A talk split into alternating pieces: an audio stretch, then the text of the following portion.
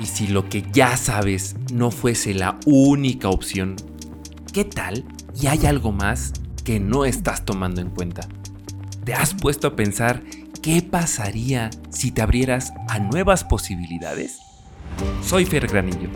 En este podcast genero contenido para que juntos reflexionemos sobre temas que tanto a ti como a mí nos inquietan, compartiéndote nuevas propuestas y te quedes con lo que te funcione.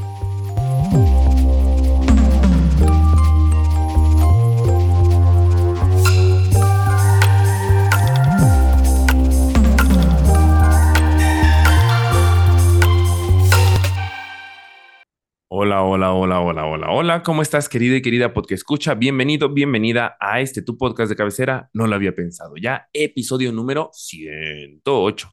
Mis cielos y mis cielas, este episodio es la tercera y última entrega de este tema que hemos tratado en tres episodios diferentes, incluyendo este. ¿Cuál ha sido este tema? El de reformular nuestros paradigmas de pareja. Por lo que, si no has escuchado el episodio 106 y 107, te invito, mi cielo, mi ciela, a que vayas y los escuches, porque esta es continuación de ellos.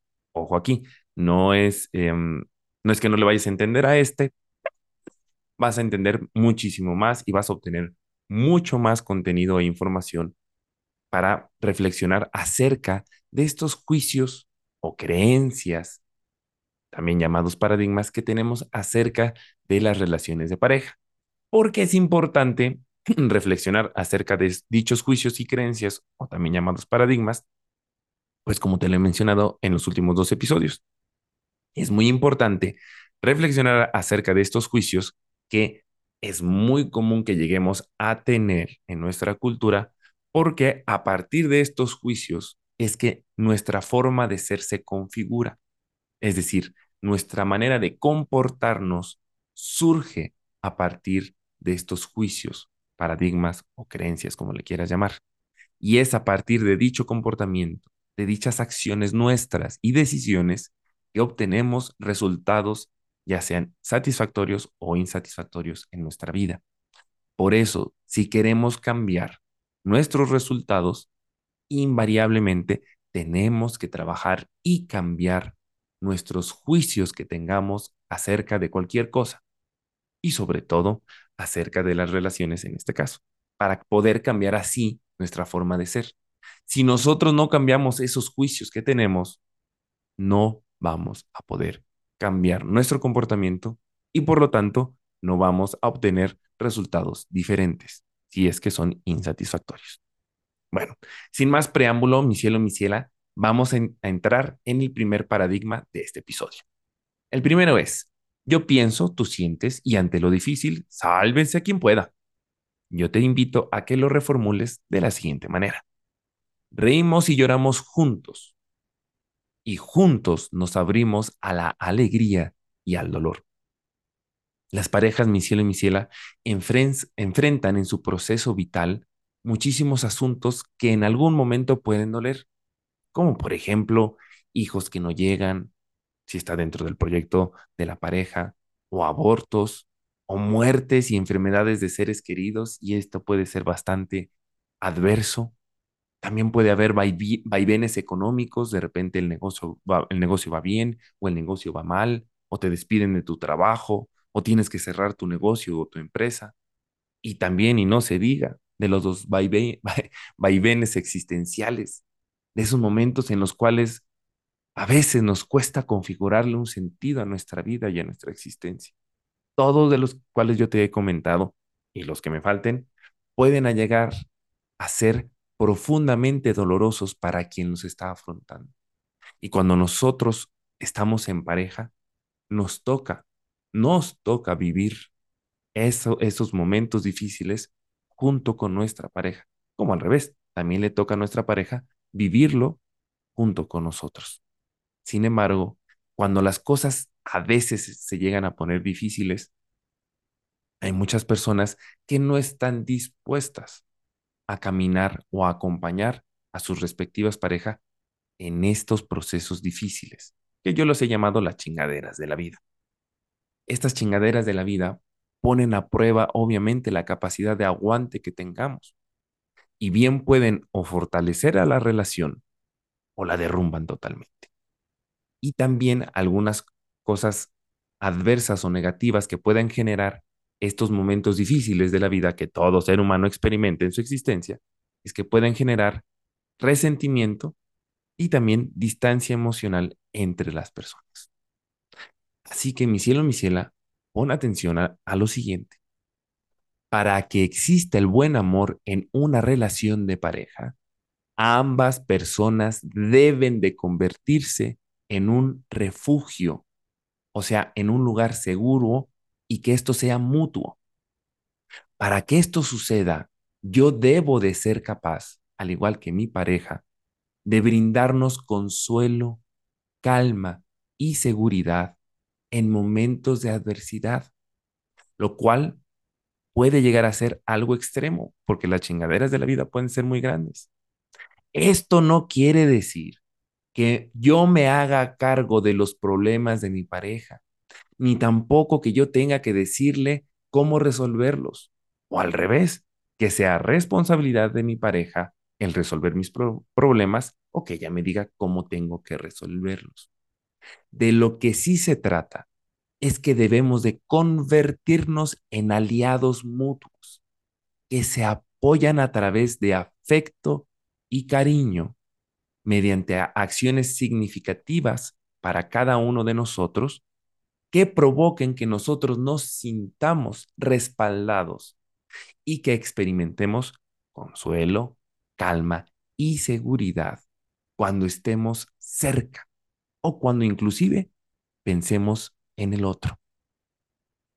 Si no estamos dispuestos a caminar junto a nuestra pareja en los momentos más difíciles de nuestras vidas, no podremos aspirar al buen amor y no podremos tener una relación profunda, ni íntima, y mucho menos significativa.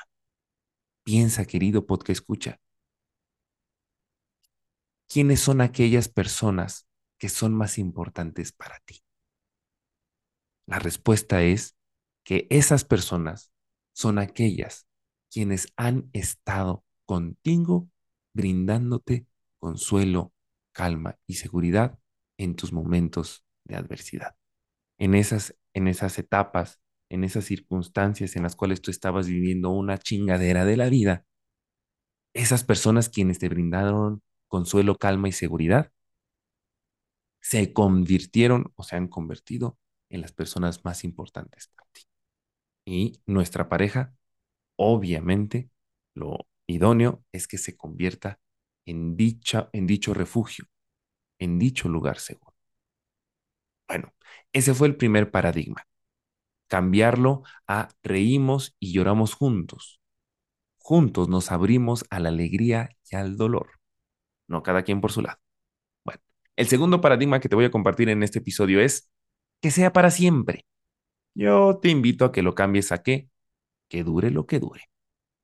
Entrar en el amor de pareja significa también hacerse candidato al dolor de un posible final. Hoy en día, inclusive, mi cielo, mi ciela, ya se habla de una monogamia secuencial. Dicho en otras palabras, es que estadísticamente cabe esperar que tengamos entre tres y cuatro parejas significativas a lo largo de nuestra vida, con lo, el consiguiente estrés y los tránsitos emocionales complejos que conlleva el tener una relación de pareja absolutamente nada te asegura que vas a estar el resto de tu vida con tu pareja. Puede pasar desde que tome la decisión de separarse o que uno de los dos se muera. Por lo que la propuesta aquí es que veas que tú y tu pareja tienen la oportunidad de crear la relación día con día, a su manera, y de vivir lo que esa relación les permita. Si es que llega el final, aprenderán entonces cada quien el lenguaje del dolor y en esos momentos tocará vivir un proceso de duelo, dependiendo de qué tan significativa fuera la relación o fuese la relación para cada uno de ustedes, para que después como que vuelvas a entrar al ruedo de las relaciones y vuelvas a experimentar esto fantástico de enamorarse y de vincularse íntimamente con alguien. Yo, en lo personal, te quiero compartir experiencias que he tenido a lo largo de las distintas sesiones de coaching que he dado. En varias de ellas he trabajado con personas que les cuesta muchísimo soltar su relación de pareja cuando esta ya no es sostenible. Y cuando me refiero o cuando juzgo yo que ya una relación ya no es sostenible, porque ya hace mucho daño para alguien de la relación o inclusive para ambos. Incluso han habido casos en los que he trabajado con coaches a quienes les han dicho en su cara su pareja que ya no desean estar con ellos o con ellas. En esos casos es muy común que la incapacidad de terminar una relación, a pesar del daño que les provoca, esté vinculada íntimamente esta incapacidad con paradigmas y juicios que tienen sobre las relaciones, como también de alguna herida emocional que provenga de su crianza o de nuestra crianza. Desde mi mirada, mi cielo, mi ciela, debemos de desarrollar dos capacidades. Una es la de terminar una relación y la segunda es de saber quedarnos en una relación para que aspiremos, cuando ya tengamos estas capacidades desarrolladas, a un equilibrio, obviamente, entre ambas. No siempre la mejor decisión es quedarse, ni tampoco la mejor decisión siempre va a ser la de irse. Dicha decisión se toma reflexionando y sopesando las circunstancias de cada relación, lo cual bien se puede hacer a través o en una sesión de coaching, que con mucho gusto te acompaño, o en terapia. Recuerda, mi cielo, mi ciela, que cada relación es un caso particular e independiente. O sea, que no todas son exactamente iguales. Por lo que la decisión de quedarte o irte va a depender de cada particularidad de la relación. O sea, de cada una de las circunstancias particulares de la relación que tú estás viviendo. Respecto a este paradigma, hay una frase de Walter Rizzo que a mí me encanta y que circunstancialmente, cuando se la compartía a una pareja que tuve, me costó la relación. O sea, terminamos esa relación días después de haberle compartido esta frase. Y ni modo, a veces toca. La frase de la cual yo te hablo es, no ambiciono una eternidad juntos, sino la plenitud de la hora. Esto no significa, esta frase no quiere decir que no tengamos o no queramos tener proyectos en conjunto con nuestra pareja. Eso no, eso no significa eso, no, al contrario. El hecho de ambicionar una plenitud de la hora y no una eternidad juntos nos permite construir proyectos, inclusive desde mi mirada, más maduros y además también conscientes. Sin embargo, yo considero bastante iluso y además infantil que el creer que una relación va a durar el resto de nuestras vidas. O sea, no existe el y fueron felices para siempre de Disney. Si tú ya tuviste al menos una relación de pareja, querida y querida porque escucha, desde mi mirada vas a estar de acuerdo conmigo. No existe ese fueron felices para siempre de los cuentos de hadas. Lo que va a permitir que una relación dure más es que tanto las parejas, las parejas, las personas que están involucradas en esa relación sean capaces, que tanto son capaces de acompañarse en el dolor y en la adversidad, lo cual tiene todo que ver con el paradigma pasado que nosotros vimos antes de este. Reímos y lloramos juntos. Acuérdate de ese, ¿sale? Si tú y tu pareja no tienen la capacidad de acompañarse en el dolor y en la adversidad, tengan por seguro que no van a durar mucho. Si tu intención, porque tampoco es a huevo las relaciones eh, duraderas o a largo plazo, tampoco son a huevo, ¿eh? Pero si tu intención es construir una relación a largo plazo, tienes que estar abierto a acompañar a la otra persona en su dolor y en la adversidad. Sí o sí. Si no estás dispuesto, que tampoco es a huevo, ¿sale? pues nomás no vas a poder construir relaciones a largo plazo. ¿Ok? Siguiente paradigma, el penúltimo de este episodio. Primero los padres o los hijos y luego tú. Te invito a que lo reformules de la siguiente manera. Primero nosotros, antes que nuestras familias de origen y que nuestros hijos en común. Conviene saber que el amor, mi cielo, mi ciela, se desarrolla mejor en espacios de relación ordenados. O sea, que los padres sean padres y que los hijos sean hijos. Que la pareja que se ha creado, que puede incluir a hijos anteriores, de relaciones anteriores, perdón, tenga prioridad frente a parejas anteriores o frente a las familias de origen.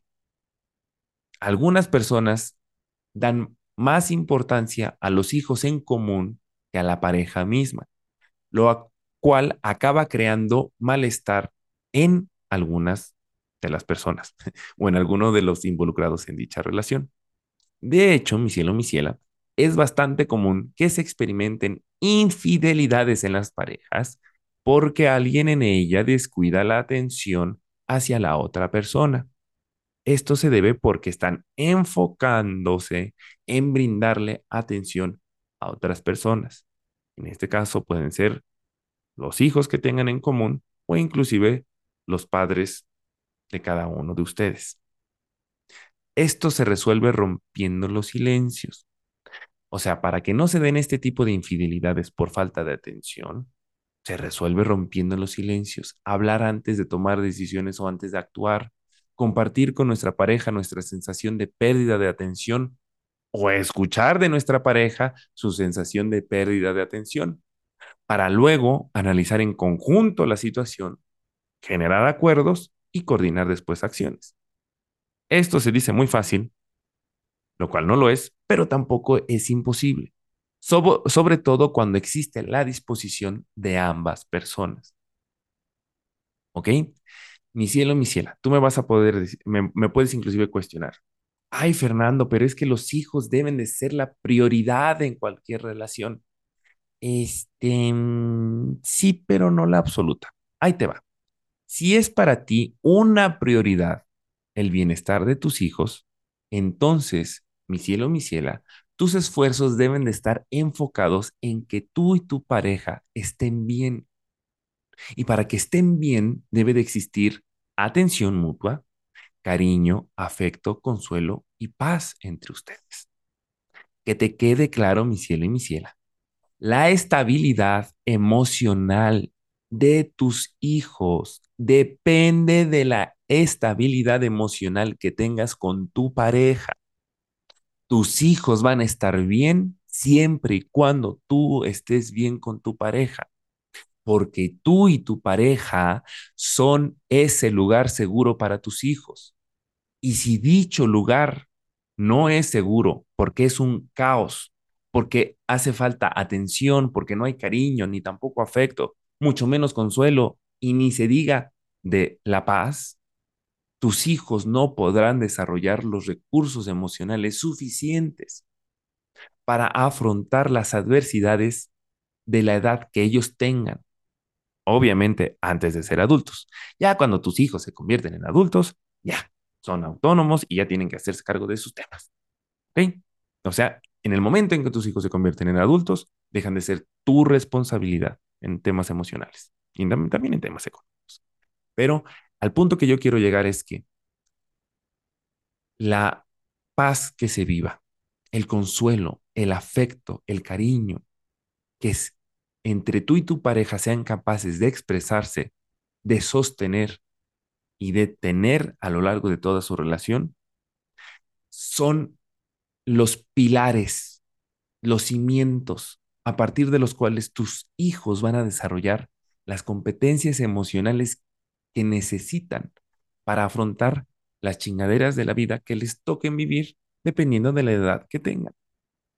No puedes esperar que tu pequeño tenga la seguridad para afrontarse a cualquier adversidad que él tenga o que ella tenga de pequeño o de pequeña. Si en tu familia no siente que está seguro, si no siente que la relación con tu pareja existe ese consuelo y esa paz, si la relación con tu pareja no es un refugio para tus hijos, no van a poder desarrollar las competencias emocionales necesarias para afrontar su vida. Así que si tu prioridad o una de tus prioridades es el bienestar de tus hijos, lo primero que debes de cuidar es el bienestar de tu relación en pareja. Ahora bien, en los casos en los cuales se tengan hijos de otras relaciones antes de la que estamos teniendo actualmente, es muy importante darle lugar a dichos hijos. O sea, no pretendas ni pretendan que tu pareja deje atrás a esos hijos y a la familia que tuvo antes. Una cosa es poner límites y sí, ya construir una relación con otra persona, pero no puedes olvidarte o pretender que, la, que tu pareja se olvide al 100% de los hijos que ya tiene. No manches, o sea, pues ¿quién nos creemos? Debemos de respetar el lugar que ocupan los hijos y la expareja de mi pareja actual, porque así validamos el pasado que cada quien tiene, lo cual nos va a permitir poder construir juntos un buen presente y por lo tanto un buen futuro. Al mismo tiempo, una pareja debe de saber que tiene más posibilidades de ocupar un buen lugar si asume que los hijos de su pareja estaban antes y respeta ese lugar. El tener familia antes que de tu actual pareja se vuelve bastante complejo. Pero aquí el punto de este paradigma es no pretender ni exigirle a nuestra pareja, si es que llega a tener eh, familia antes, que olvide por completo a, a, esas personas, a sus hijos y a su expareja. Hay todavía relaciones que se tienen que procurar y, responsa y además responsabilidades de las cuales cada quien se tiene que hacer cargo. Por eso, el respetar y el reconocer a esas personas del pasado de tu pareja es muy importante para que puedan juntos construir un buen presente y un buen futuro. Bueno, ahora entremos al último paradigma de este episodio. Ya, para cerrar. Te conozco. Te invito a que lo cambies al siguiente paradigma. Cada día te veo y te reconozco de nuevo. Algunas parejas no se relacionan con la persona que tienen al lado, sino con las imágenes interiores que se han ido formando de esa persona a lo largo del tiempo.